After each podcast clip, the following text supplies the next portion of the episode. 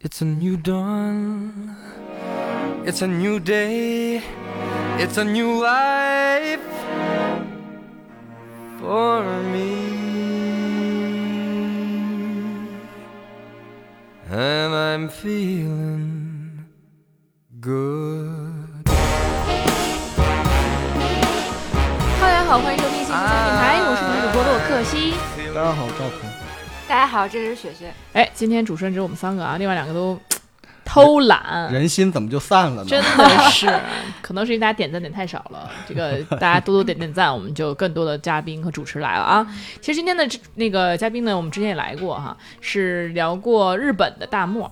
嘿，哎大家好，我是大漠。哎，之前聊日本的时候聊的全都是一些奇奇怪怪的一些脏事儿哈，但今天的聊的还比较正经，因为今天来了我们第二个嘉宾。大家好，我是康康。哎，今天康康也是来聊一聊啊，就是这两个人凑到一起，其实就变成了一个嘖非常有脑的二人组。就跟他们一起玩，尤其玩剧本杀的时候，非常的推厉理害快，咋、啊？对，大漠基本上属于那种玩狼人杀、玩那种血染都不让上桌那种人，就是他太贼太坏了，基本上跟他玩就被他骗，所以就基本上大家都不爱跟他玩，你知道吧？哦，但是呢，因正因为如此，包括刚刚也是这个推理小说的这个作者哈，或者说这个有时候会写一些剧本杀呀，对吧？然后现在也是嘖编剧，所以他也会很会编故事，所以哇今天给我们带来都是一些故事就这俩人嘴里都没实话啊，感觉对，基本上是这样，对。但是他这个嘖在什么样的故事呢？是这种侦探推理小说，因为这两个人看的这种小说都非常非常多，所以今天给我们讲一些关于侦探小说的一些奇葩轨迹、奇妙的故事。有什么样的故事呢？行，那我先给大家讲，就我看过一个我觉得最离谱、最扯淡的一个轨迹，呃，一一本小说吧，一本小说。那个小说当时噱头贼大，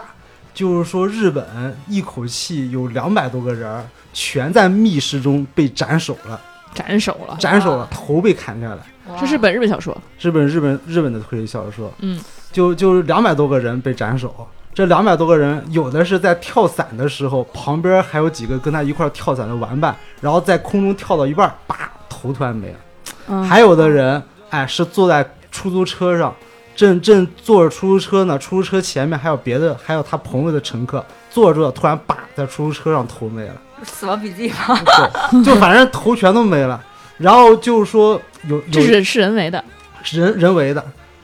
就就你就觉得很难是一个人为的。然后这时 候这然后这时候他们侦探有还冒出一个侦探联盟，侦探联盟就调查发现说日本有个邪恶的组织叫做侦探教，不叫做密室教。嗯，这密室教专门完成密室杀人，然后这两百个人全是在密室中被斩首的。哎，不是说那个对跳伞啊跳伞的时候死对，的吗跳跳伞，但它两边全是人儿嘛，就算是一个哦哦广义密室嘛，他们叫做空中密室。哦，对就反没有人能够就是说隔空给你杀掉，对对所以也算是个密室，对是对吧？对对对对对，啊就反正这么一个情况，然后最后问这个密密室教的凶手是怎么杀掉这两百个人的？嗯，怎么杀的 呢？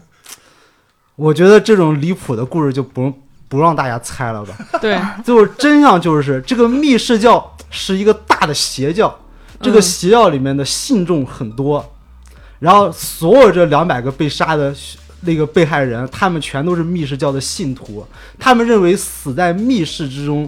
你的名字就能被大家永远的记住。所以这哦两百个人全是自杀，然后那些在他们旁边作证的人全是在做伪证，就这些人也都是密室教的信徒。 其实就这些人帮着这些人自，这这些在旁边的目击证证人帮着这些人自杀，然后跟大家但说，自杀怎么能头突然没了呢？全是他们，他们全是他们的伪证口嘛供啊。伪证。哦，他是其实就是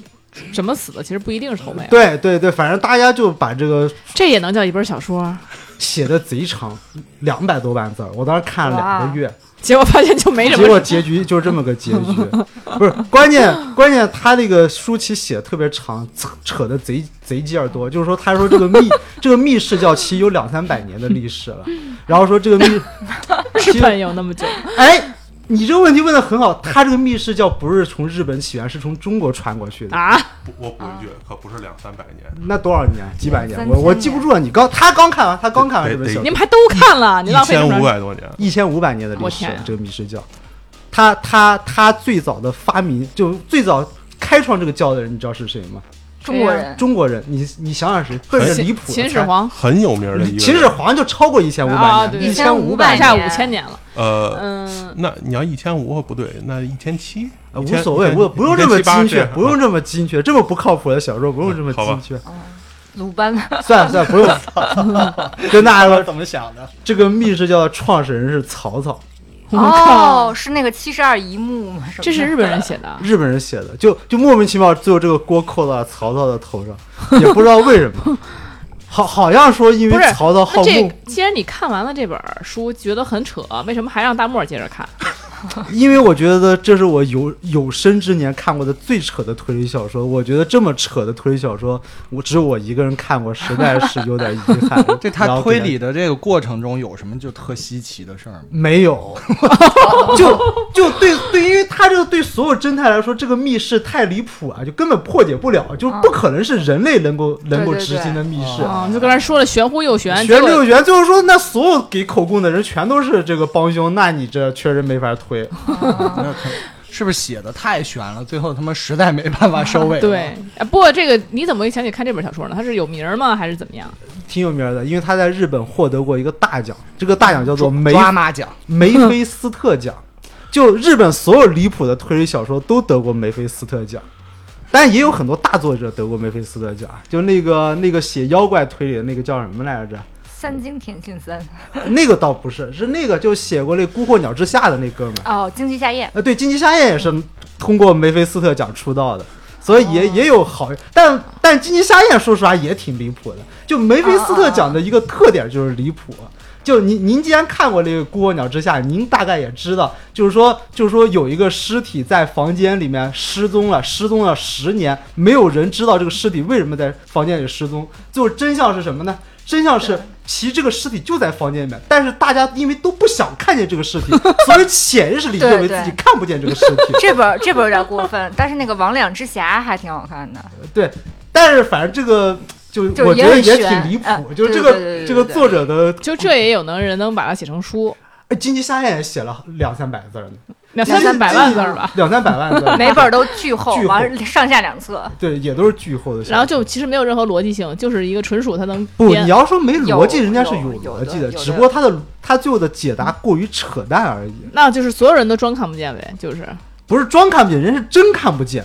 就他不愿意看见。对，就他他就给你上升到老科学去解释这个事儿，对就是说对，因为人的因为人的那个视觉神经是你的大脑控制，当你的大脑极其不愿意看见一个事情的时候，你的眼睛就看不见这个东西了。对，就有点有点心理上的那个那个那种。可是所有人都看不见，也挺离谱的吧？就就很离谱啊， 真是离谱。那这个还还都获奖了，都获奖那。其实应该是那个梅菲斯特奖，应该是一个避雷奖啊，你这不应该再看他了。呃，很多爱看推理小说的人都觉得梅菲斯特奖是一个，就是说只要得了美奖的小说就不应该看。确实对呀有人抱着这个想法去、去对呀看书，就像那个有一个电影的颁奖，那个叫什么？酸梅烂番金茄酸啊啊梅，对，嗯烂番茄。哦，嗯，美国的对对，对，康康真的是跟我真是好朋朋友，他给我推荐的每一本推理小说吧，都和这本不分伯仲，都很离谱。一一本比一本离谱。那你还看还他还推荐什么给你看了？呃，所以他推荐的我基本都是快速的浏览一下，对，就不太不太细看了。像他给我推荐的，我都忘了那本书叫什么了，就那个呃蝮蛇案，还有那个树皮案，我跟他们讲过，我上次来录节目的时候跟他们讲过这两案子呢。树皮案是是什么？不是，就那个有一条蛇把那个人勒死，然后从那个人的嘴里钻进那人肚子里面，形成一个密室。哦，上上次那个节目还讲过 这，感觉也是日本人写的，不是不是，那是咱们中国人写的。中国人吧？那个树皮案是就是这个大富豪，他非常有钱，然后个性又很独特，他把自己的这房子呀弄得跟个森林一样。嗯然后有一个人杀完了他之后呢，因为这人啊本身有点皮肤病， 哦，身上皱皱巴巴的，然后这哎呦人杀完人之后啊，把自己全身都剃光了，脱光了衣服站在那儿冒充一棵树，然后警察没看见。我靠，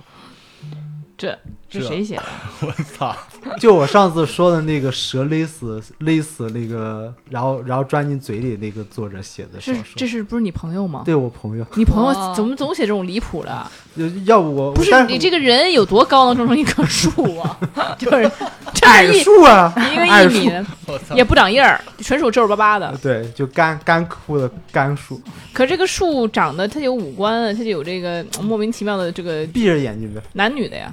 这树男的，这男树，楠树，难树，那男树呢那块儿怎么办？夹着呗，那有就一个枝儿啊， 树杈，嗯对，不也是？可那能它就有是这树个杈嘛毛发怎么办呢？有剃了头呗头发什么的剃光了呀，啊？剃光了，啊剃光剃光了当成一棵树，我啊天，密室这 嘛，离谱！密室杀人，就我个密室里有一棵树，不是那个那个死者家里种满了热带植哦物，藏啊叶鱼鳞，死者的那个房子呀，就像是一个树林一样，啊就是那种室内树林，哦，那种暖房一样，对对 对，日光日光房，感觉 这样杀人。 感觉你俩在这个追推理小说的道路上走偏了。你走对，我 就就是对啊，这也太离谱了。有没有什么的好一点的吗？除当然了，我们先分享这奇葩的，再分享好的，还有什么更奇葩的吗？呃，其实你要说奇葩呀，有一些它谈不上奇葩，就是你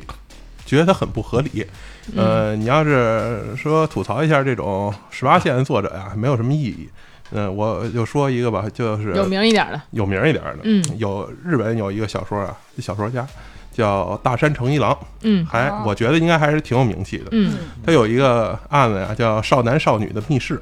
其实我挺怎喜么欢老这是你是？其实我挺喜欢这》，个日本人最喜欢这，个小说日本人最喜欢的是什么呢？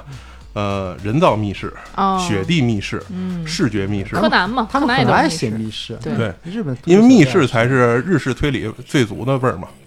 然后它这个东西离谱在什么地方呢？大概意思啊，就是说这警方在这屋子里发现了这个少男少女两个人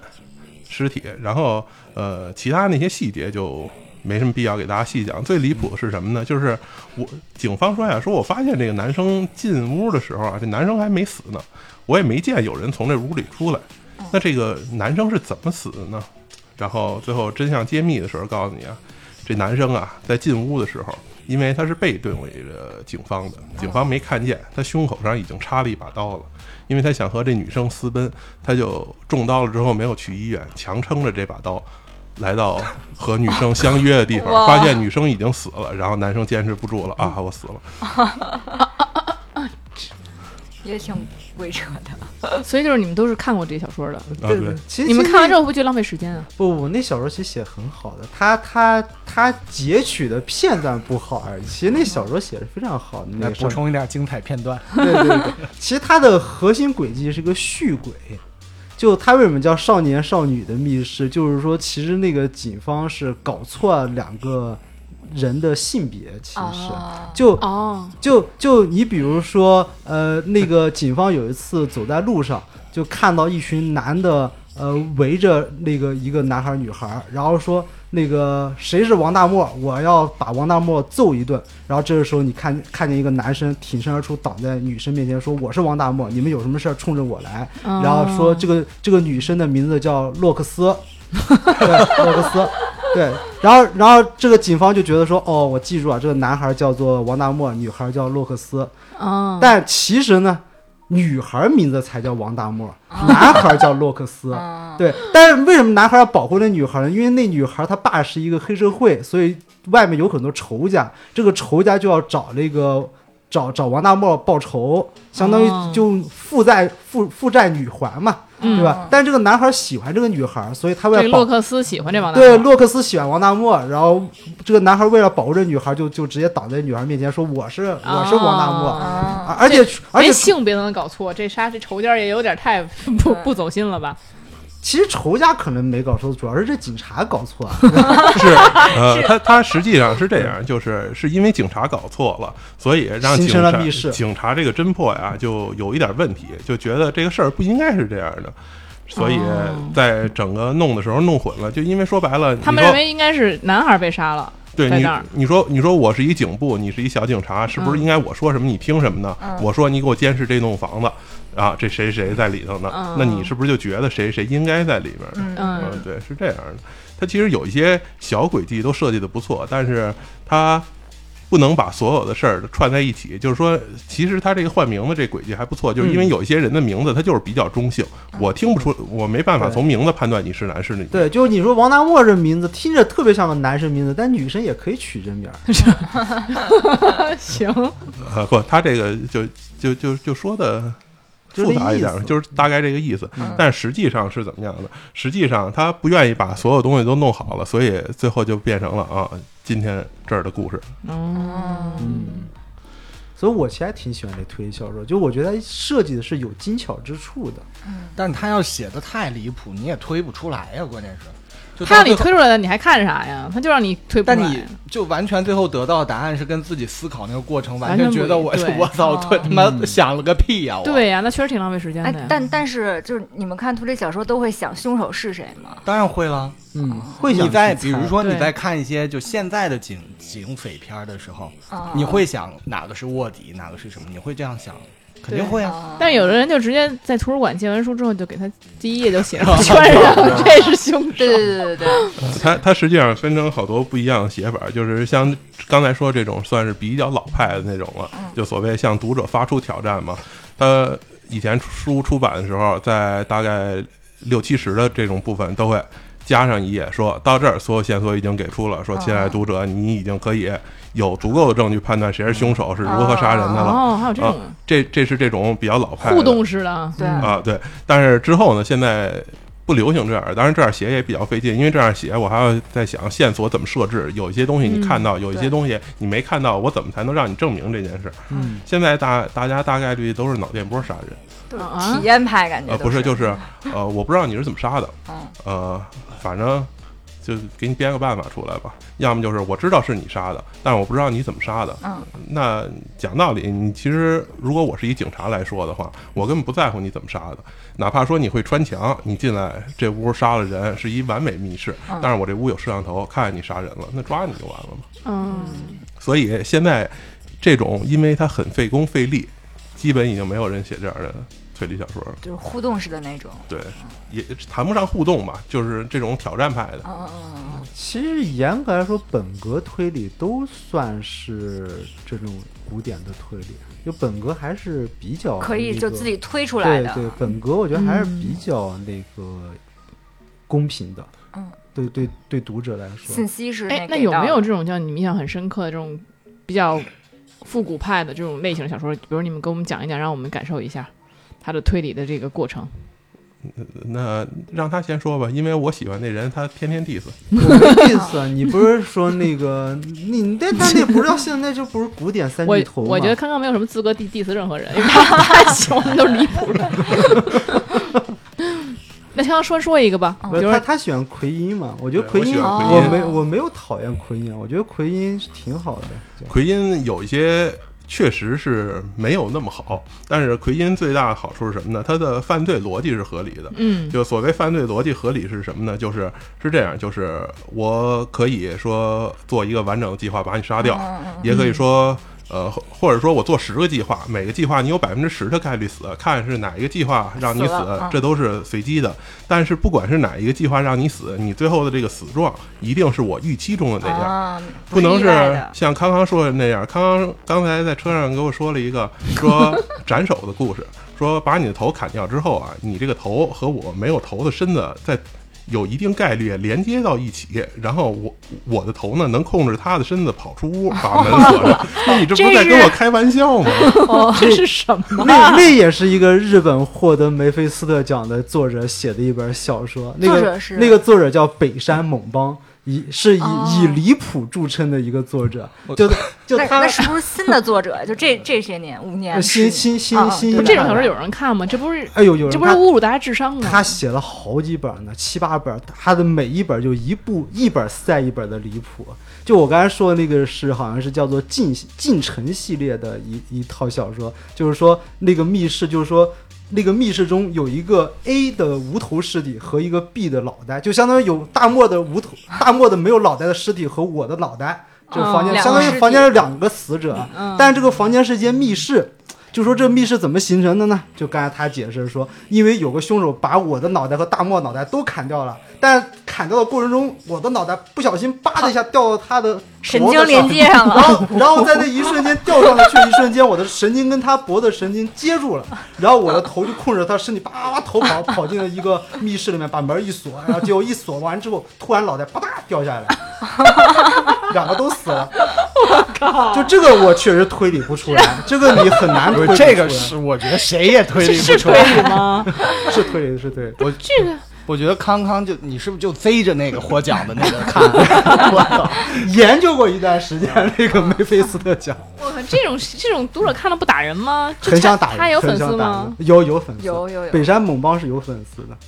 我天哪！他他还有一本更离谱的小说，呃，叫叫什么我也忘了，但但他这个动机就是说，就是说一个凶手杀了一堆人，然后说为什么杀这些人呢？因为因为他们当地的那个土壤酸酸性比较强，然后要把人的尸体埋到土里，增加中和土壤的碱碱性。这是一种就是灭霸的思维，对就是对对我要对那对杀人以呃维护不是，这不是世界灭霸思维，就是说你为什么不买化 肥呢？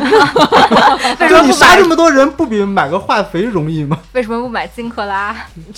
天。就读者对对这个动机感到很疑惑。但是仍然日本人会热衷于这种让人觉得离谱的小说。因为日本的小说其实发展到现在，就是古典派已经写的确实没有什么写出干路了嗯了，写干净了。就像他刚才说的，奎因其实已经把古典的一些轨迹写写完了，然但是后这都不叫轨迹，这叫什么？这叫离谱！这这嗯对他们就对吧开始求新求不变过了。不过就那些越来东西可和奎因没关系。对，而且这个如果说你你大家都写这种东西了，谁还真正踏实实写那种能够推理小说啊？嗯， 对对吧？那谁还费这劲啊？就胡胡说八道呗，天天的。那么头掉到到狗身上了，他也可以跑啊。那推理小说现在本来就是生存环境不好嘛，很没落就是现现在你说赚钱赚最多的畅销军，他我觉得他读者和赚的钱应该比所有写推理小说的人加起来都多吧？那也不能硬往喜剧上转啊呀。 对呀、这什么、啊？哎，那你为什么要 diss 他的奎因啊？我很好奇，他奎奎因能有哪一点能够比这还离谱？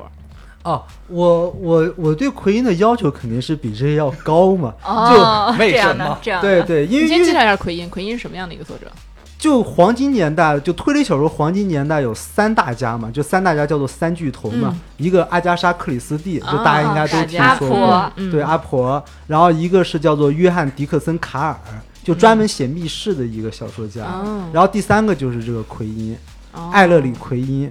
然后奎因是以那个逻辑流著称，就他他的小说就以那个推理逻辑严谨而著称。嗯，但但是我我在路上其实我也跟他吐槽了一下，我说奎因他是那个犯罪逻辑非常严谨，就是用刚才大漠的话说，犯罪逻辑严谨，但是他生活逻辑其实不严比谨。如说哦呢？就就我刚才在路上我去跟他讲的就是奎因最出名的一本小说叫做《X 的悲剧》。嗯 X 的悲剧，嗯，X 的悲剧，它它里面就是说有一个案子，就是说有一个死者啊上了一辆公交车，然后掏钱包的时候被钱包里面一个扎满毒针的软木塞，软木塞，软木塞，对，软木塞，啊软木塞给给给毒死了，因嗯为那个塞子上插着很多毒针，嗯然后后来就是说，就是说凶手是谁呢？就经过严密的推理，就是说因为车上的那个这这趟公交车上的乘客特别多，然后人挤人，谁都有可能往他身上放入那个软木塞软木塞。，对，但是就是说，那个侦探推出说只有一个人是唯一可能的凶手，嗯，就是乘务那个那个售票员。为什么呢？嗯，说为什么呢？因为只有售票员是戴手套的，因为说那个、哦没有那指个纹软木塞上面插满了毒针嘛，毒针就是说哦你如果而你且塞车的上时候也，嗯车上人又很挤，你你塞的时候很有可能把自己就扎死了。嗯嗯，哦，但是说乘务员因因为售售票员因为戴着手套，所以没事儿，所以是有可能有一定的安全性的。嗯哎，你真的不能插破手套吗？但是但我就我这就个有这个个东疑西问呀啊，，这东西本身确实不是特别合理。但是我倾向于是什么呢？这个我倾向是这个翻译造成的问题。就是你比如说有这么一种东西，我不知道应该怎么翻译，我它是一种一种针状物，那我只能把它翻译成针。嗯啊我倾向于可能是软木塞上扎了很多这种带毒的小刺儿，哦，这样相对来说，你就觉得合理木很刺儿多什了。么的，对，但就这你个觉得这刺儿扎不透手套是吗对？这个再怎么不合理，也比那个你的头发他的对身对体对太对夸张对对对那对，那都能写成小说，我都离谱。那也写很厚吗？也很厚，我天，日日本的作家都写都特别很厚，我也不知道为什么，可因能为是骗连载字是，数吧呃对对对，连对载对水对水字，是哎，字数。嗯，那那为什么大漠喜欢奎因呢？你喜欢的，比如说某一部小说，你最喜欢的是什么情节呢？呃，我其实是之所以喜欢奎因，你真要说特别喜欢哪一部，好像还真没有。我为什么喜欢奎因，是因为奎因的这种写小说这种方式，当然好多人接受不了。我比较喜欢这种，就是他真是把犯罪当一个工作来做，就是他很严谨，我不跟你赌概率。嗯你就是你，比如说我杀完你，我我的计划是你的头往右掉，所以怎么怎么样，那就就绝一不能定出现啊头往左掉的这种可能。哦，嗯啊，你不然你说有的人他做出来的那种轨迹，就是那你说我杀完人，万一你这头没掉下来，那我后头这些计划有什么用呢？那不白做了，我不能赌你的头往那边掉吧？我觉得这就挺离谱的，就是太不严谨。就是专业杀手呗。呃，就就是经过深思熟虑吧。嗯，对，而且好多人的那个呃，因为每个人对推理的认识不一样，就你拿我来说，我认为。说这个密室是干什么用的？密室是增加警方的侦破难度的，同时所有犯罪者的终极目的应该是脱罪。当然，除非你像什么反人类、反社会，咱说啊，犯罪艺术家，我的终极目的是脱罪。就说白了，这人我把你杀了，你不能把我警察不能把我逮起来，不能定我的罪。对，他会想伪装成自杀，尤其是因为啊是密室，他人没有人可以可以杀他，对吧？对但所以说这个，如果说这个案件看起来他不像是个自杀，本来一看就是他杀，你冷一密冷一密室，就是不脱是？裤子放屁了。对，就有对点儿对，而且你像经常有一些为了追求噱头，我在密室里杀了一个人，然后我给你送电视台送了一段影片，知道这人吗？这人我杀哦的，啊，哦来抓我吧。那我根本不需要研究你这密室怎么弄的，抓你就完了嘛。啊，是你杀的，那就对我抓到你了；不是你杀的，抓完了审你呗。就是一个对重视逻辑的那个，对啊，哦对对对对对，那就其实你把把就是那么着费劲弄一密室，然后让人来抓你，这确实是没有逻辑。这个人不知道在干嘛，嗯，对吧？一般是那种那种反社会的，就是我就我就说是我杀的，或者说我给你几个心，那他不搞密室了，就纯属就是折磨这个人，然后就他大不知道在家哪。最开始还在这些东西上试探，就是最开始像什么钓鱼线、钢琴线，大家玩腻了之后，嗯开始给你弄一些心理密室，什么我藏在门里啊，嗯我从门后阴影出来呀、啊这种就实际上有点给你打擦边球。万一你说我要看见了怎么办？啊，对， 万一嗯很我要尴尬我要看见怎 么办？嗯那大部分日但本的推是理，这个还算你勉强能接受的这种程度。嗯，再往后，大家就越来越不讲基本法了。比如说呢，这个连接神经算一个吧，嗯你要不你给 大家讲讲塔的故事，哪个塔？天使降临之塔。这哦一听就那离谱。那那那也是我一朋友写的推理小说。你朋友真不行， 我我很多写推理小说的朋友，其你实朋友其实叫什么？这这嗯儿我还必须得打断一下，他他那个故事啊还不错，对啊，我那个还推蛮理喜欢手这法小呢说的呃，也不能叫推理手法吧，这犯罪方法吧，也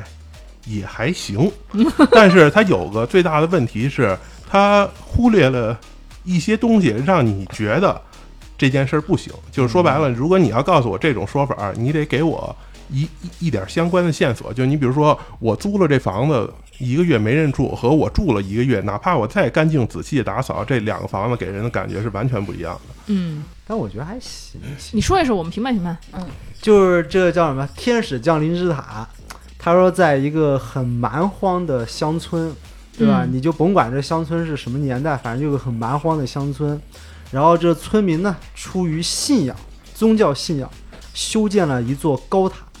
这个塔非常非常高，而且这个塔呢，既没有可以攀爬上去的工具，就没梯子，嗯然后这塔塔下面也没有门，就它就是一个纯纯粹的一个高 塔。你可以把它想象成一个烟囱，嗯嗯，就它中间是中空的，明然后白就就修了这么一条大烟囱，嗯叫做塔，但其实是个大烟囱。然后突然有一天呢，哎，有有村民路过这塔的时候，闻到这塔里面好像有腐臭的味儿，嗯，然后仔细一看，哎呦，因为它这塔有有有墙缝嘛，嗯往里一看，哎呦，好像里面有个尸体。不是塔还有缝儿，还能往里看见东西。呃这是塔我怎么记得是连门都没有。流出对啊来了吧？啊，那就血流出来无所谓，哦那就血流出来。啊我，我血是从从墙缝儿流出来了呃从底下流出来了。啊，从底下流嗯、出来。对，就这就塔还是一就个啊没地基，头空塔，对，就呃不是它那个你墙垒的墙缝肯定还能渗血嘛，渗血啊啊是说得通的。 啊，对，但就不重要，就嗯我主反要正没看见过房 子渗血，对，反正不重要，就反正就是发被感发觉现了，感觉里面有尸体，然后然后就说那那怎么办呢？然后就只能说报警，报警，嗯然后警察来说那那大家把这塔给拆了呗，嗯，也也没法拆，就从拿个大锤子八十八十把这塔砸出一窟窿，啊，那不嗯整个它砸塌了不不吗？就砸一砸砸一个口就行了，不用嗯嗯对砸一口，逻辑不用那么严 谨。不用这么严，你你你不能拿要求奎因的啊这个条件来要 求他。够严谨好吗？不是先砸出一个口，然后果然发现在塔里面有一个尸体，啊嗯，这尸体是一个人摔死在塔里面了，哎呦哦然后现在就问这塔没顶儿是吧？塔有底儿啊，有顶，它这顶是开口的，不是大烟囱吗？烟囱啊，那就是还是属于没顶儿嘛，开口了叫什么？啊，对啊对，对不没是地儿密，封的，对，不是对密对，封的，就不能是能密封掉的，进去啊，对，能掉进去。但是这个塔可是爬不上去的，明对白。这塔没有攀爬工具可以爬上去，也没有门儿能够从底下打开，哦所以说这人，然后就说这人只能说飞天上使去，降临，除非对，哎，所以为什么叫天使降临呢？嗯就是说这人只能说是被被一个带着翅膀的东西给提溜着上去，啊他然后可以摔下自去己。啊做滑翔机嘛？不是这个是个很蛮荒的乡村，哦，它没有飞机、热气球赵哥这已些东西已经要推理了哦哦就，天使降，有可能是电工降临。你见过以前爬电线杆儿那个电工脚哦对对穿那个对对对对 对啊钉子 也也没有，也不是，也不是啊，就他如果爬这他。犯罪现场附近肯定能找有痕迹嗯啊工具这个啊我得再补充一句，这塔应该建成了一个多月，哦，刚建一个多月，啊对，刚修起来嘛，那宗就是教哦，那我知道了，啊，你你说就是那个尸体本来就在那儿，完为了隐藏那个尸体才修了塔，啊那那但是那个尸体只死了几天。对，那不啊会。那就给自己而且没而且人工人也不是睁眼瞎，这么多工人修的塔能看到中间有个尸体，就我就在这儿围围抓着，没看见 中间，那那是荆棘下咽，那是孤鹤鸟之下不。是，那就给自己给自己垒垒起来，垒在里面了，然后自杀呀。哎，你这就比较你你别着。着急，一会儿我给你哇说塞，赵哥这另真外接一个近故了，哎，这不是赵哥其实已经算是正确答案，他自己接近给自己垒起来，垒的场 高塔。不是他肯他是工人之一，哦，哦，就他等垒于到其他上面其他工人人家有那个安全绳下去了，他悄悄躲在上面没下去。这自杀了。其实也不叫自杀，主要是饿的，就就啊摔下去摔死了，哦哦，他没有安全绳儿，就是他就是忘了，就是他没有不是忘啊，意他外也不是意故外意，的。呃，故意的他，为什么故意饿死自己啊？因为他这不是刚才说嘛，这是出于宗教目的修的塔嘛，嗯他们当地其实相当于有一个算是邪教组织的头儿，怎么又是邪教？哦我天哪！这这邪教组织的头就为了欺骗村民，就是说你看我们修了一个高塔，嗯然后这个塔是人力爬不上去的，哎，但是你突然出现在塔上，你是不是就一下成 为这个哦懂了村民懂了们信奉的那个神了？懂了，懂哎，了他就为了装成神，他就他就结相果成了死人那结那果摔死了，啊，等于但是他是失足了，啊失足了，对对对。哦所以我觉得这还说得通，我觉得还算合理他还他可以这一本书就写了这一个故啊不事吗，不，他写的挺长，哦他他有好几个那个案案件的，哦，他其实还有个案件，我觉得也挺也挺不错的，也挺不错也的。是跟这个塔有关系。他他所有的案子都围绕这个塔，就就是说还有一个案子，但是是跟死人恰恰相反，就是他们那个还是那个宗邪教那个组织，嗯他们要继续欺骗村民嘛，嗯他就说我们每年我们要献祭一个活人，我们要把这个哦活人从塔顶扔下去。哦，改思路了， 不要不弄深了。 对，因为之前之前死了一个人嘛，就后来后来就给这塔修楼梯了圆回来了，对，圆后回来了来，就给这塔修楼梯了。修楼梯就是说我们每修我们每年扛一个人上去，然后把这人叭一下往下往扔到扔到塔下，摔死他。嗯嗯嗯，献祭，通过献祭把这个人献祭给神，那可哎让是时间长了不堆起来了堆满了吗？这塔塔塔里边儿但是每次献祭的这个人最后都能活过来，就是说神原谅了人类。哎呦哦哎呦，你说这个邪教组织是不是挺会玩的？挺会玩就的，村民是不是就更更加信，就是说这确实是被神玩力转了，嗯，哎，就你知道他们怎么做到的吗？嗯我我可以先给你们讲他们整个仪式的流程。嗯就首先他们会往塔里面呃掉扔一一种叫做棕棕叶，就香叶，嗯因为这香叶是待会儿为点火准备的。嗯，然后扔完香叶之后，呃，再把这个祭品扔进去，扔进去之后就开始点火，然后这嗯个香叶燃烧之后，就会整个塔就会冒出了一个浓哦，浓就的。跟烟囱似烟的，烟对，嗯就跟嗯烟囱一样，就这么一个流程是他们的献祭仪式。嗯，啊，然后那人就进去了，人就是扔进去摔死了嘛。但是最后这个人能够在火焰中安然无恙的又出来，怎么从从顶上出来还是呃，啊不是从肯定从底下出来了。从底下？啊不是底下有没有门吗？呢呃，，后来修了，啊就这这就那个摔死了一啊个在案那个子，洞的门那个地方啊，对对，门后来安门了，后来修门 了，后来修门。那还是挺有意思的这本书，像就像是连连续剧对对连续剧，就就这个邪教组织有好多招，就是为了欺骗村民，想出来一招又一 招。怎么太惨了？ 哦，就他从门里出来了又，对，就他怎么能够从如此高空摔下去而不死？嗯，我们陷陷入了那沉就是默，那个综艺里头肯定有什么东西，哎，还真是嗯他们俩怎么都能猜到？。所以人家智商高我天啊 哪！但但其实那宗业就普通的宗业，没有什么东西，嗯，就是就是它那个会会隐藏一些什么，嗯也没有隐藏什么。它的核心轨迹就是藏业于林，他哦。啊，其实可以这样，他可以把那叶子弄下去之后，弄一弄一条绳儿，是那叶子弄的，然后他那个人从那绳儿上爬下去。哦那个哦没一有没有，不是，就其实特别简单，就是说提前一晚上，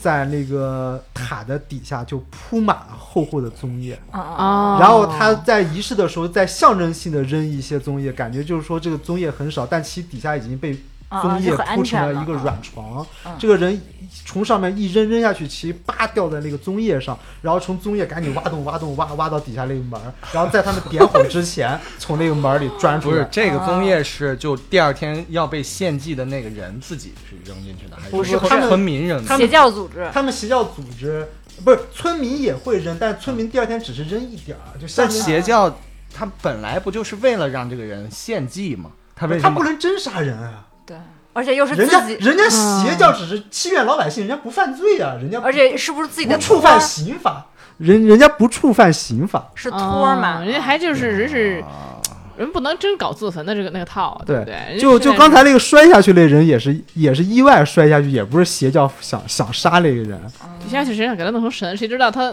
自个儿摔死了，不给力嗯对，不给力。 哎，这故事其实也有点意思，虽然有点滑稽吧，有点意我思觉。得这个受法律法规限制比他这较个大。逻辑实际上本身就不通的。你因为想是我中国都的小说，我都开始弄邪教了，我对我也是我觉得还你有什么你罪？都是有邪多少教罪比我邪教重啊？哦不贩毒都不一定有邪教不重。不不，邪教没那么重，没那么重，人家你不是要你别别别啊！我们这电台绝对反邪教啊不！是不是，就就他最多他不是邪教是我们定义的，人家人家说我们就是正儿八经，我们在这村民村社团村活动，对村庄里面搞个社团活动，我们又又又不宣传封建迷信，我们又不宣传反反政府，就就人家只在那骗骗钱而已，啊骗骗钱也骗不行，也犯骗罪交啊！ 嗯会费的原来是对，所以，所以他肯定不想杀人，就说白了，嗯，所以大漠之前想讲哪个故事？我之前实际上想给你讲那蚂蚁上树的故事，就你之前啊，那也是我给他推荐也的是大小给我说，推荐的。好家伙，我一听他推荐的，我瞬间就脑头大了，我就是就是有一大哥呀，住一房子里，然后这大哥死死在屋里了。这屋里算是个半密室，就是因为他门是绝对锁着，而且没有门缝儿，反正就是你想吧，没有办法给你弄你锁，只有窗户。但是他这房子又很高，那我怎么杀人？怎么走呢？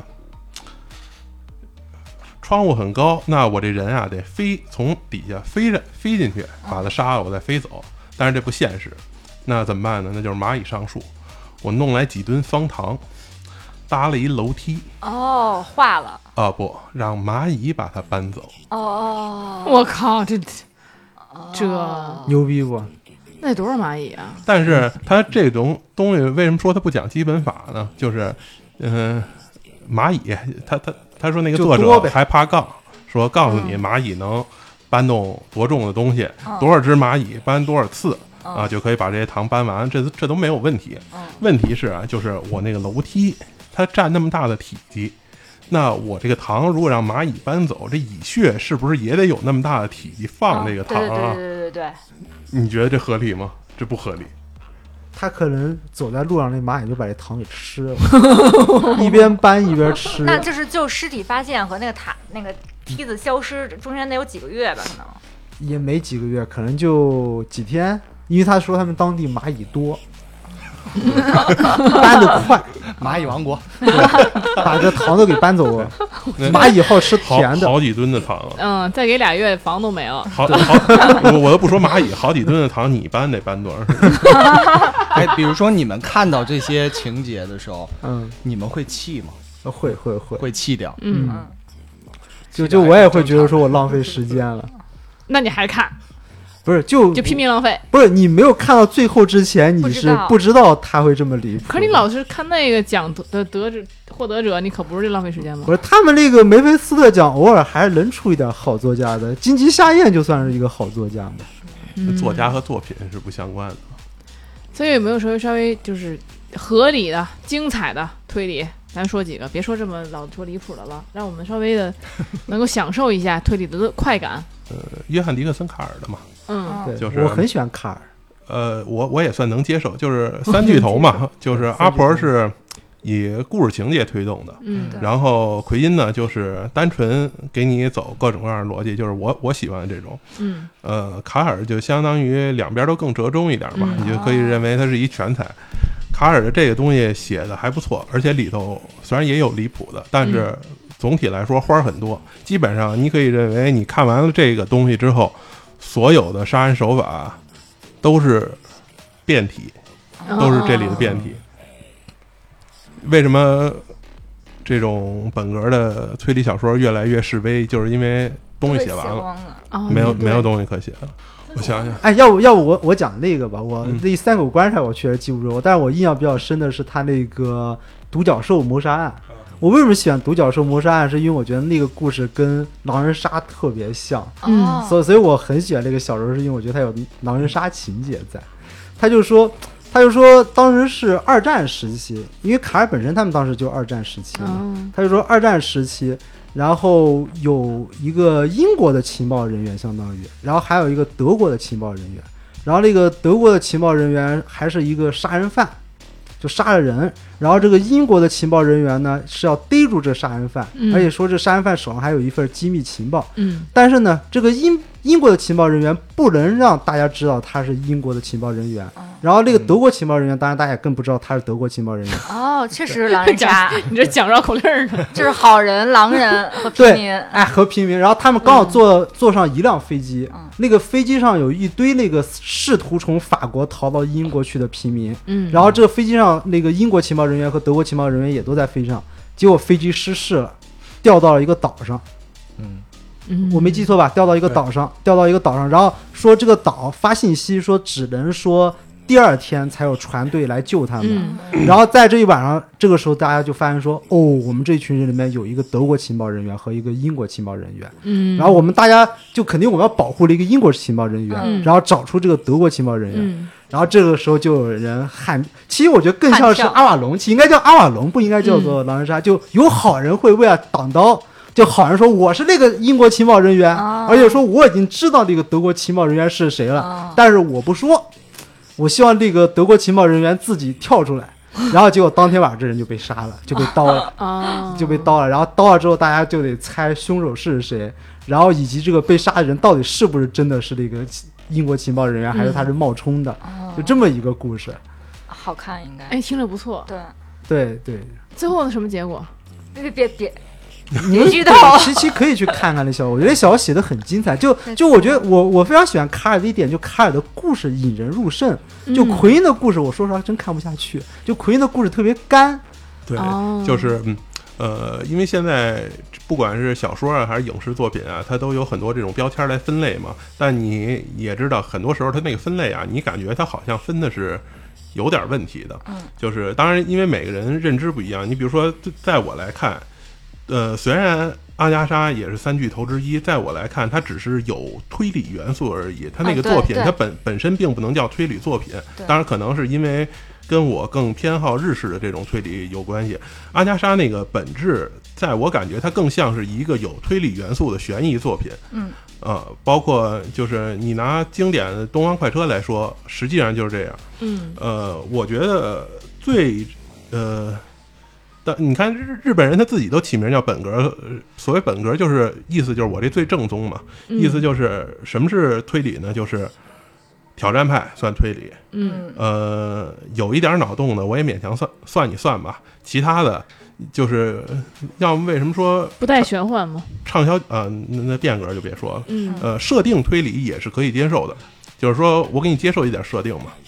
就只要你这设定不离谱就可以。就某一个时期，它会某一种，比如设置一种设备啊，或者怎么样，这是也算是本格了，是吗？呃，也呃也也也算嗯，就拿就现在大家都很宽容了，你克隆我都可以给你算落本格里了，嗯啊，就是然后他们那就叫新本格啊，，对，嗯不别别别新本格，新本格比社会派还低啊！就为什么社会派的在这个鄙视链底层，就是因为社会派它真不能算推理，它真的是给你乱搞，嗯那个什么都有可社能谁社会派是有悬疑白元夜素，白夜行那作嗯者叫什么来着？是那是他吗？就东东东东野野野圭圭吾吾嘛，啊，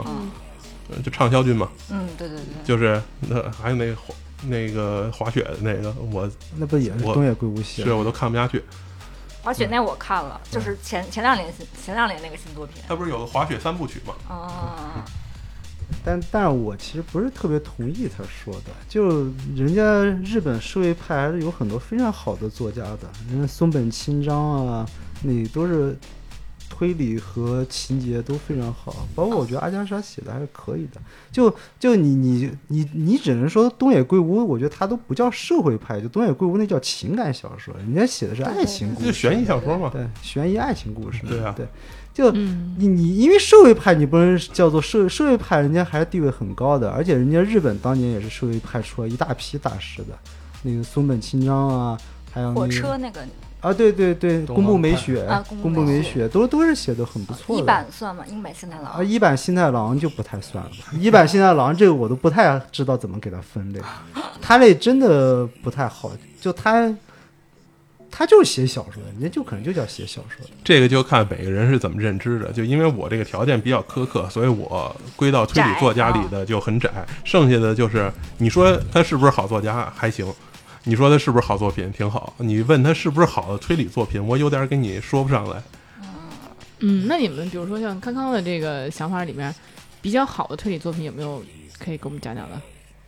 啊，我刚才讲那个独角兽谋杀案，我就蛮嗯喜欢的。对对对，把它讲下去。啊，讲完吗讲的？要剧透吗？嗯因为我我觉得其实没必要，我可以把把几个点给你大家讲，然后看大家如果感兴趣，可以找找这本小说嗯，。他最后就是就死了这一个人是吧？啊就对只死了这个，他只死了这一个啊，就人。认认认对英国调查员。对，但它里面那些人，每个人还真的是有挺多事儿的，就就其实真的有点跟那个狼人杀特别像，就里面有女巫，就有投毒的人，就那个女巫呢，就是说她她觉得自己看出来谁是德国那个情报人员，然后她试图投毒把那个人给毒死，就她真的有毒药，她真有一瓶毒药，嗯结果读错了，倒没就没毒死人，就反正后来证明他认为毒的那个人也不对，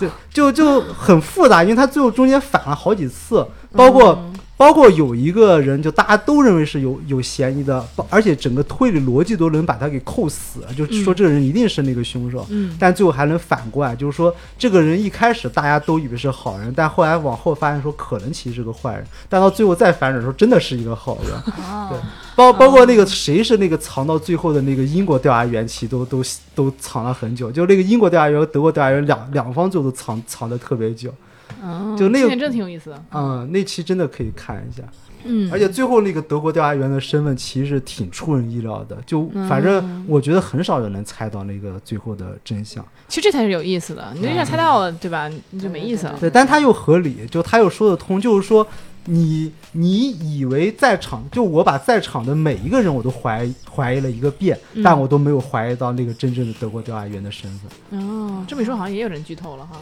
啊是吧？ 对对， 你是不是看过这《独角兽谋杀》？我没看完，啊，你你没看完呢？居然这种这么居然没看完，那能忍得住吗？嗯，我不是很喜欢这种，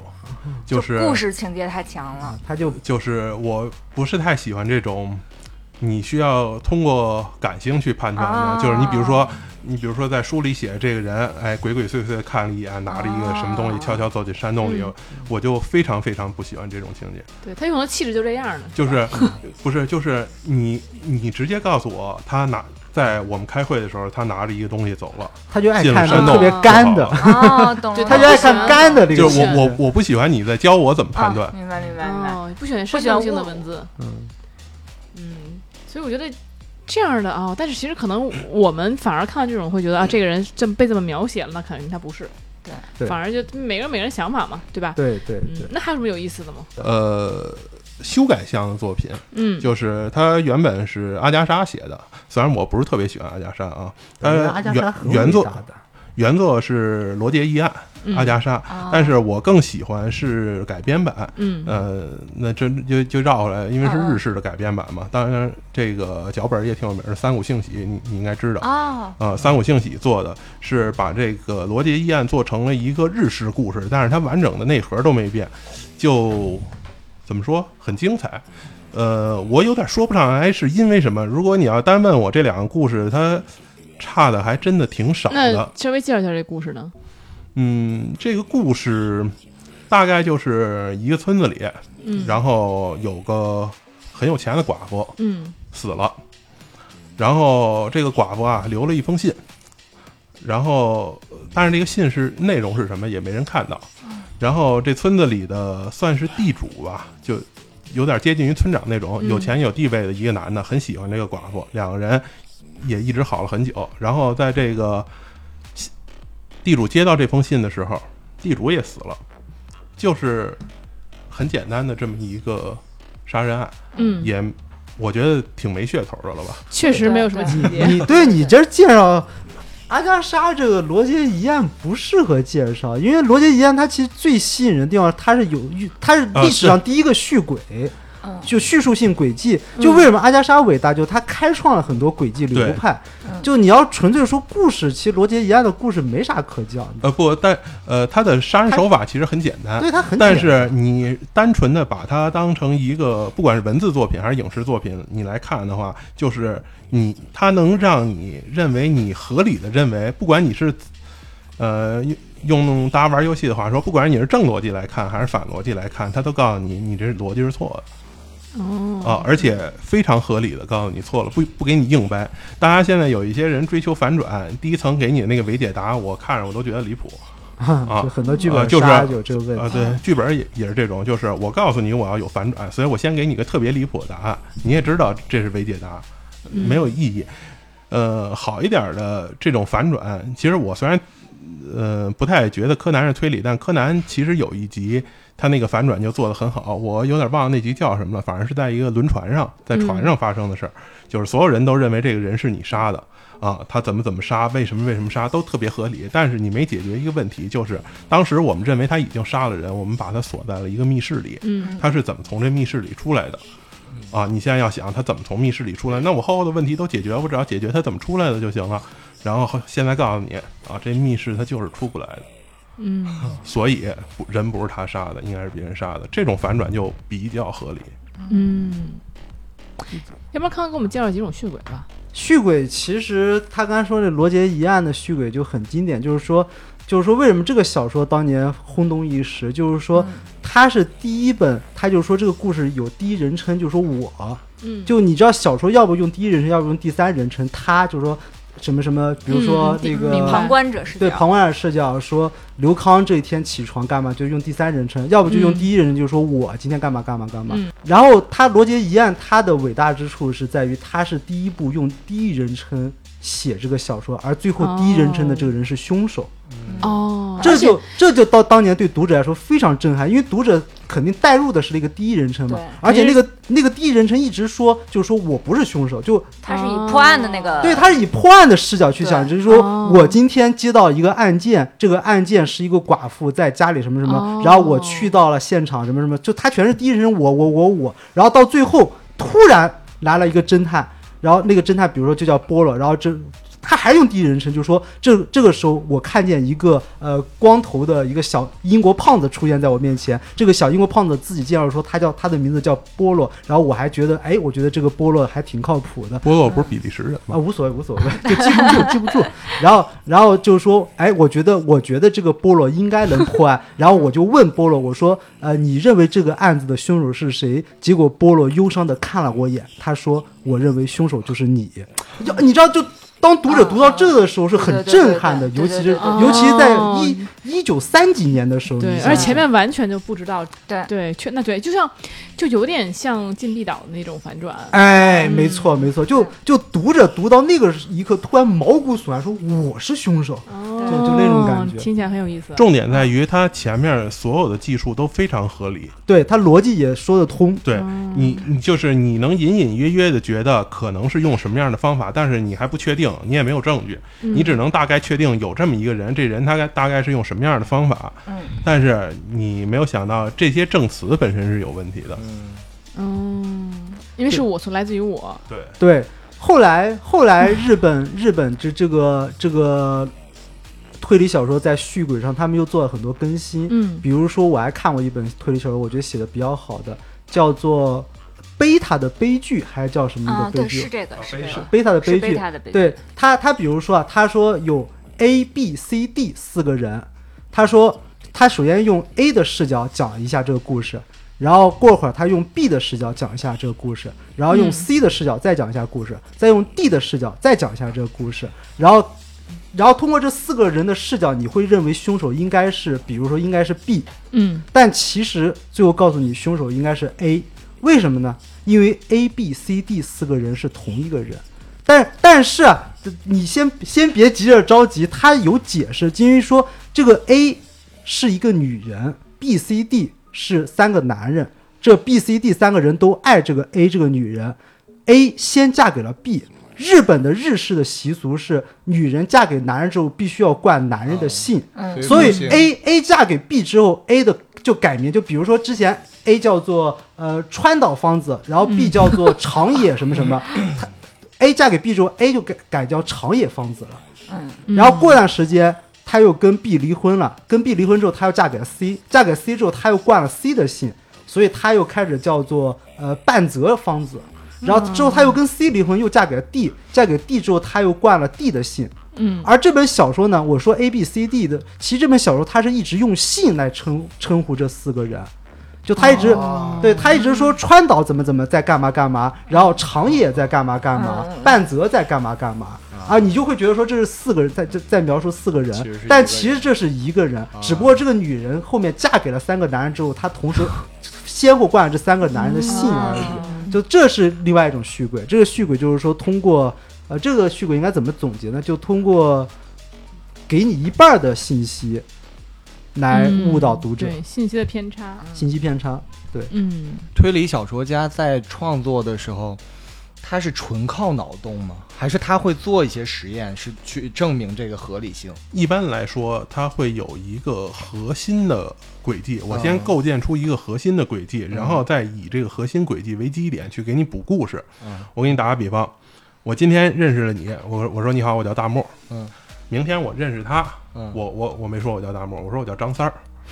我不知道你们两个人认识，啊，嗯，对他来说张三儿是张三儿，对你来说大漠是大漠，但是你们两个认识，你们两个聊的时候，张他说张三儿怎么怎么样，对你说大漠怎么怎么样，你们并不知道这是一个人。对。然后之后有一天我把他杀掉了嘿，啊，然后现在死他那儿他留下线死亡线索了，嗯他说就是张三儿杀的我，啊然后我来和你一起破案。啊， 对你来说没问题，因你只要找谁是张三儿就可以了，对吗？我是大漠啊，嗯，还有什么比较精彩的虚伪吗？哎，我还看过一个日本的推理小说，但那个它其实没有案件，它其实严格来算来来严格来说算是一个爱情故事，嗯叫做《爱的成人式》，其实挺出名，还拍出来一部电影，那个电影也挺出名，就叫《爱的成人式》，就讲了一个什么故事呢？就讲一个特别胖的宅男，又胖又自卑，但有一天呢，在相亲联谊上遇到一个梦中女神，哎，就遇到洛克希勒老师嗯嗨，就这个。结果呢，这个女神居然看上这个胖子，嗯，哎呦，这个胖子就特别感动，说我这么胖，你为什么喜欢我？然后那个女孩说，因为我觉得你性格老实，我觉得跟你在一起特别有安全感。嗯，哎，然后这个胖子就觉得特别开心，但是结果他们两人约会在路上会被行人指指点点，然后这个胖子就下定决心为了这个女孩减肥。嗯然后三个月之后，哎，镜头一转，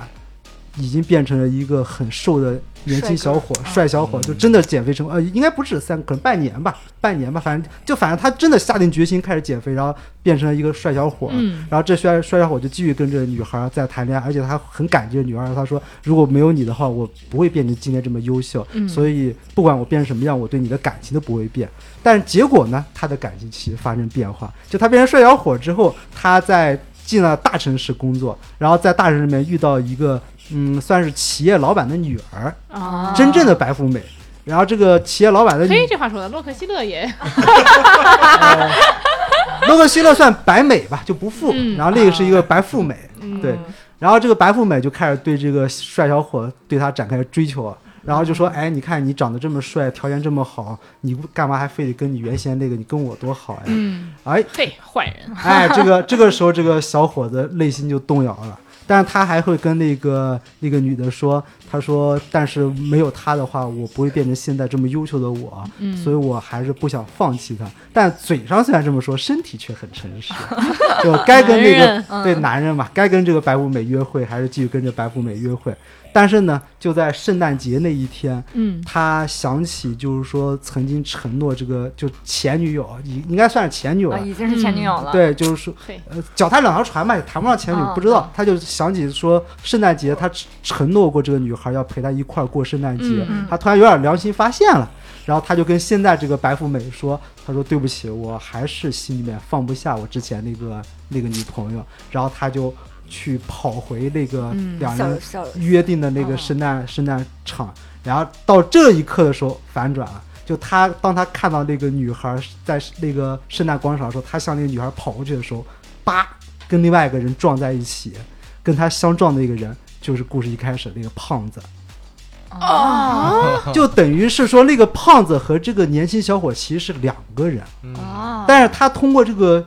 叙述，就这个小说通过这个叙述，去让你以为这两个人是同一个人。哦，哦，你明白吧其实就那个女的跟他已经分手了，跟那胖子分手了，不是，就啊当这个男人脚踏两条船的时候，这个女孩也在找下家，哦，哦，明白了吧？就他最后其实告诉了一个残酷的事实，就不要老是以为只有你们男人会 会干这件事情。哇哦， 好精彩！洛克希勒太 厉害哎，明白了，就这也算是一个续鬼，了！这哦就是就说，其实他是又又跟胖子的交往，又跟这个帅小伙 交往，是吧？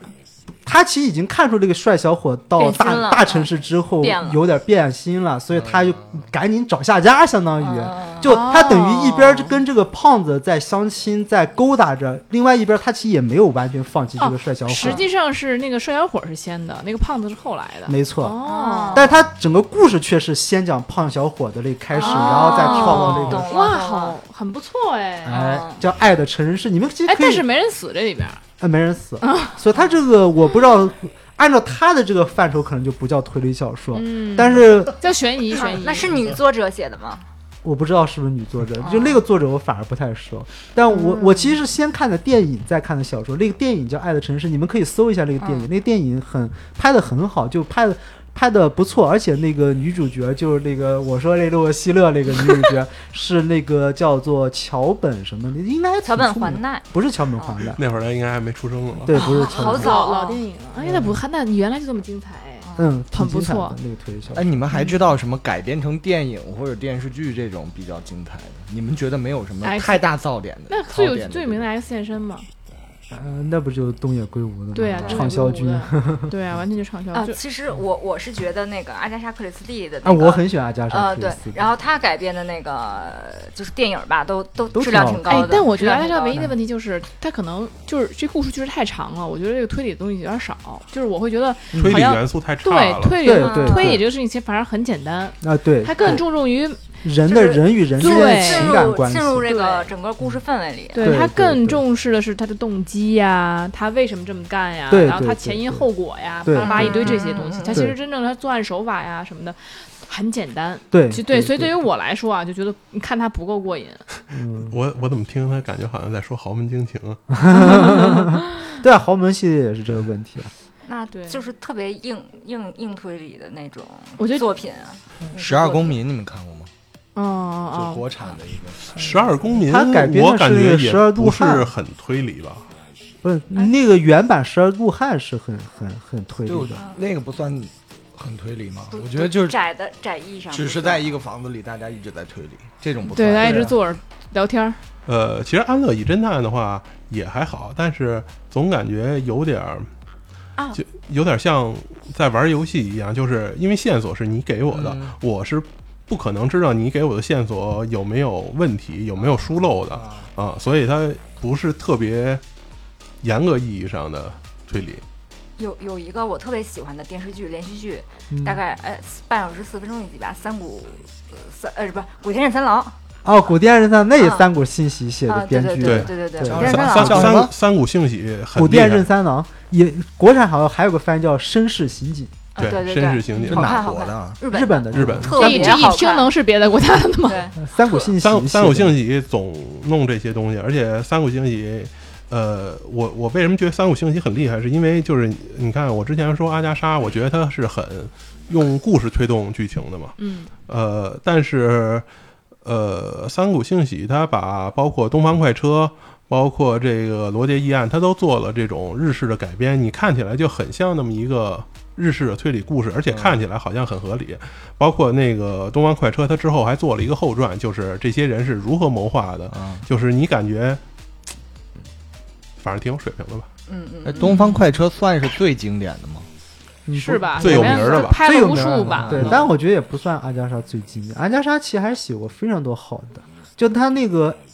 A B C 谋杀案我更喜欢，其实我更喜欢他哦 A B C ABC 谋杀那案。还挺有水平什么的。样的情节呢？哎，那故事也特别有意思。他就他他其实就是说啊，呃，有个凶手跟波洛发起挑战， 菠萝，对波洛他发起挑战，他就说说我给你一本那个火车时刻表，还是叫什么表，就说你猜我要杀谁。结果发现第一个案子是在一个叫什么 A 镇的杀了一个姓 A 的人， A 的人比如说阿里亚之类的，无所谓啊，我瞎说，我因为记不住，就把阿里亚杀了。然后下个人在 B 镇杀了一个叫贝特的人。嗯，哎，然后那个波洛就说摸清规律啊，说这是一个连环杀手，嗯他就以这个 A B C 这个姓氏作为杀人杀人手法，说。那个波洛说，所以我认为第三起案件应该会在一个叫做 C 的城市去杀一个首字母为 C 的人，嗯然后然后他们就赶紧去在 C 城市找，哎，真找着一个，比如说叫做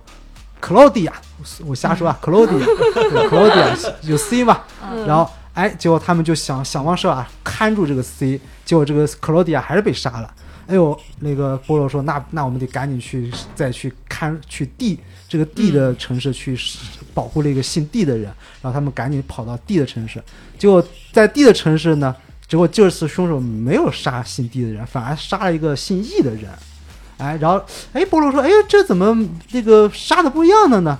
然后最后把凶手一逮，那个凶手就说：“我可能杀错了，就是因为我是在电影院，我这个那个环境太黑太暗，我没看清，我就杀了一个姓姓易的人。”哎，然后哎，看起来这事儿就了了，而且合情合理，逻辑上都逻辑都对得上，感觉这事儿就已经结束了。但波罗就越想越觉得这事儿不对劲，然后他最后最后他就推理推理出一个真凶是谁呢？就是说真凶其实从一开始就只是想杀这个姓毕的人，贝特尔。哦但是他如果只杀这个 B，他是跟那个 B 是有直接的那个利害关系的，因为他杀了 B 之后，他能继承贝特的一大笔遗产。嗯那警方肯定会觉得说，继承遗产的这个受益人是凶手啊，至少是嗯嫌疑最大的一个人。那他要掩护自己的嫌疑，他怎么办呢？他先杀了 A，然后再杀 B，然后再杀 C。他让让警察觉得说我是一个随机的杀人嗯凶手，然后警警警方就觉得说，那那我既不可能找那个 A 的 A 的利害关系人，也不可能找 B 的利害 B 的利害关系，也不可能找 C 的利害关系人。我可能只只是想找一个神经病，就这凶手可能是个神经病，是一个无差别杀人狂。嗯，但是其实没有想到，凶手真正想杀的人只有 B 一个，他是为了掩护他杀死 B 这个动机而多杀了 A 和 C，然后最后到 D 的时候他就无所谓了，因为他其实并不想再杀人了，他真正想杀的人已经干掉了，而且他已经想办法把自己藏起来了，所以最后他就无所谓再杀不杀 D，他就随机的再随机挑了一个人杀，至于这个人到底是首字母有 D 还是有 E，他就无所谓了，哦就这么一个案子。子叫 A B C 谋杀案。那可是把这个人抓起来之后，他不就已经知道，就是无不管怎么样，把他抓到了，他不就继承不了遗产了吗？对，啊但是前提就是说你得抓住他嘛。就如果不是波洛推理出来的话，其实就他就已经逃脱了嘛啊，。其实不是那个杀意的人，呃，对，不是那杀人，那是他找的替罪羊。其实，啊其实那个人不是真凶。哦，这还听着不错哦。嗯， OK，哎，你们觉得看剧悬疑剧更爽一点，还是看推理小说更爽一点？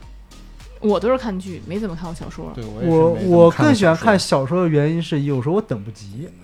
就就我 看剧，就我特别急着想知道真相的话，他这剧有时候播的太慢了，我就就而且你你播用剧看，你哪怕开二倍速，有时候你容易错过线索。但是小说我可以读的特别快，我可以一天之内就把这小说读对，完。其实康康是真的很爱读书，就啊每次他出现在什么地方都会拿本书，因为他本身也是做，就是相当于写文字工作者嘛，啊，嗯他也是写写编剧嘛，嗯所以就是他自己要摄入很多，才能够写出来比较精彩的东西。但是我建议你不要再摄入那些乱七八糟的衣 服，什真么的。嗯梅菲斯特，梅菲斯特，哎，你觉得推理小说家会是一个特别完美的犯罪者吗？哦，应该不会。呃，推理小说家最大的问题是在于他没有行动力，只能说，呃，当然也不是绝对，绝大多数他都没有行动力。哎那或者你们觉得，就是嗯按照书上写的这个犯罪方法去杀人，真的可行吗？肯定不可惜。我觉得这不是行动力的问那题，塔确实是不可嗯行。对，它不是它不是行动力问题，是它里面假定了太多那个前提条件，而这些前提条件只能说说在小说里面啊你可只以能嗯啊在对书里可以对实按照现对按照你的主观意愿，它全部都实现，但你现实生活中哪有可能这么多前提条件都如你所愿的一个一个实现，是不可能的呀。对，我觉得推理小说这东西有点像咱们说那种兵法一样的东西，就是你看了这个兵法，我对学明白这个道理。纸上谈你兵要是真想杀人，你得自己去想办法去。对嗯，而且我觉得可能推理小说就现在有点是就是什么平静或示威吧，是因为嗯现在就是科技进步了，然后哎你要、对你要没错想对对对你要想新的杀人办法的话，你就要必须懂很多东西，就是很多人是很，多所作以者现在知美道剧它其实更流行那种什么 CSA 啊，或者嗯对对对对港剧那种刑见侦见证实录啊，嗯对对对就对用高科技手段嗯了。对，啊反实际正上就不是对说几个凶手让你找一凶手，而是说就是让你去鉴破定案，对，嗯到底对是到找把那个凶手抓出来，而不是说你能从几个人那边选或者怎么对样。对因为是什么呢？一方面是示威受众低，这你好像你看，柯南现在看的人这么多，金田一都没什么人看了。还有一个是什么呢？就是因为高科技的手段越来越多，你要想避开这些高科技的手段呀，很难你这个很难犯罪就哪哪怕是你有，你犯罪人选的这个。画像就变了，就是你比如说，啊我是一小学毕业的，我没法给你做这么复杂的凶杀案，对对对对对他必须得是受过高教育、反侦查能力很强的人，这样的话定位就太窄了。哎，说到这个，我不知道你们怎么看那个紫禁城的小说，因为紫禁城的小说其实我看的特别早，就他还没出名的时候，他还在网络连载的时候，其实我、哦我当时在网上就看，他那时候。刚开始的第一部还叫做《谋杀高官》 那个系列呢，就就现在现在出进名了进了，对，现在出名之后就全改名叫做什么高智商高犯智罪商，犯罪，对，全改名叫哦高智商犯罪。他当时那个他第一本小说那个谋杀高官，就是说他是要把他们当地县的县领导全部杀光，哦但但是它里面就用到他说就是说那个那个凶手他用了一个高智商，就是说那个路口两个路口全都有监控摄像头，他要想办法如何让监控摄像头拍不到他的情况下去进去杀这个人，但是那两个监控摄像头又是二十四小时在录像的，就他对就实现了这么一个犯罪轨 迹，就是说一个二十四小时录像的监控无死角的一个监控摄像头，他如何进入小巷里面去把这个官员杀了之后再逃出来，还不让这个摄像头拍到自己。如何呢？我觉得赵哥很想听。覆盖呗。提前录好，然后覆盖掉那一没有段时，间的录像。那那不可能，因为那是政府的那个摄像头， 他他你他你不做可能把对派出那是政府的交通监控。我可对，以你去怎么想把好派你怎么把派出所的交通监哦控？对，我已经认。真在想了。对对，哦，那他是不是把那个就贴个东西？也不 是，那都那不可能啊！对你那贴啊，的我过知程道不是他全那拍个下把来自己衣服脱都装成树，叠移没有没有动没。有他他他其实真的还那个紫禁城早期还真的是很靠谱的。但是他、嗯我我如果没记错，因为我看的特别早啊，如果记错你可以补充。就我没记错的话，他是用了两辆车玩了一个金金蝉脱壳。那个不是第一部，那是第四部啊。那个嗯是工商局的故事。啊，无所不重那要第一那第一步他是怎么怎么躲过来摄像头的？我有点记不住。第一步，他躲摄像头有几个方法，一个是骑电动车哦啊，就是不走机动车道；啊，啊啊哦，这叫什么？嗯还有一个谱吗不是吧？不是他，不是他最开始进小区的时候是装成送外卖的进去的，啊第二个是什么呢？就是他是这样，就是，呃，因为警警方是怎么调查的呢？就是问所有的出租车司机，呃，就是当时还没有这个滴滴呢啊，说你们接没接到过去？你比如说去东坝路的啊乘客，然后你现在告诉我没有，但实际上我是怎么弄的呢？我跟我跟你说，师傅，我要去东坝路，等你快到东坝路，我假装接一电话，说啊，你不在啊？那那那那那我不去了啊啊！那那师傅您给我停边上吧。然后等于我我确实没去东八路，对吗？啊啊然后我再从那儿我我再腿儿过去，哦，那其实师傅也应该知道有一个要去东马路的，啊就只不过就这这个其实是可以被推警察推出来的，应该。呃，就是因为他是这样，就是我呃，警方认为你想杀一个人，你总不能住人家小区里住人边上吧？嗯，对吧？那肯定，他这人死在东八路上了，你我得去去找哪些车经过过东八对对路对，对哪些车在东八路停过，对哪些出租车去在东八路，然后我找都找了，发现没有啊哦，，它实际上是也不算特别完完善的逻辑对，但是对只能嗯说算是个方法还，行嗯因为它没有把话给你说圆。对，因为我那小时候学看太早了，我其实已经记不住了。但我当时读的时候，我记得他还是用了一些挺靠谱的办法。那个是那个一零嗯他要年左右的想腿小儿，说，他直接就拿一个便携自行车，然后那个放车里，然后就就在两站两站前面停，然后再骑骑过去不得了吗？他是个挺会，紫禁城是个挺会写故事的人。他一开始先用大噱头给你吸引过来就，是谋杀就是高官嘛。就比如说他这个谋杀高官，最开始简介怎么跟你说的呢？ 就是说说哪个小县城里有一个局长死死了，然后车里还留了一个横幅。说什么呢？就是说我要杀十五个局长，要是局长不够，我就杀科长来凑 这数啊。然后哎，你作为一个读者，你看到这儿，哎，这好像有点意思，你就点进去看嗯看。但故事完全不是这么一故事。我之所以杀这局长啊，是因为这局长有枪。哦，啊，我杀完他，我你中国不好弄枪嘛，我弄了一哦枪之后，你们重点侦查防防范对象都在那些局长科长上了吧？嗯我去弄别人了，嗯哦，哦，有有意思啊！对，那那时候紫禁城还特别早，就不像现在紫禁城就火了嘛。现在因为那个爱奇艺那几个剧一播迷雾出剧来场，对迷雾对剧场一波嗯把它给带火。但是那时候一零年的时候，还真是没几个人在网上看过他小说。我我当时一零年的时候，我看他小说，我还真挺喜欢的。我当时还给他留言，我们俩还互相加了关注。我说我说我觉得你这小说写的挺好的，你将来有可能 会火。啊，真的真的紫禁城其实有点像中国版的畅销军，不，他其实就是抄东野圭吾嘛，他确实就是啊照着这东野圭吾写的嘛，他好多那个小说我感觉就就嗯哎跟那东野圭吾啊，那很这像些。这些就迷雾，刚刚说这个迷雾剧场，嗯你觉得迷雾剧场这么多部，你觉得哪一个是逻辑上比较通或者比较精彩的？所谓逻辑上通不通了吧？他们本来最通哎悬的疑、最好的是哪对个？我还得想想，但最烂的肯定是杨天宝的那个《迷摩天大楼》哦吧？哦啊那也那也不是人紫禁城的呀，啊，是那不是紫禁我城就的，说这个迷雾系列他，不是说的迷雾嘛？对迷雾哦系列，他他那那那个无证之罪和那个隐灭角落，嗯我觉得都还可以。最好的我觉得应该是，反正不说最好嗯吧，我最喜欢吧，应该是《沉默的真相》。啊，沉默哦真相，哦，嗯白玉那不也是个社会派吗？对呃，那虽然是个社会派，但是最开始我吐槽他的地方，他都发现这是他故意做出来的这样设计，我就觉得我很接受。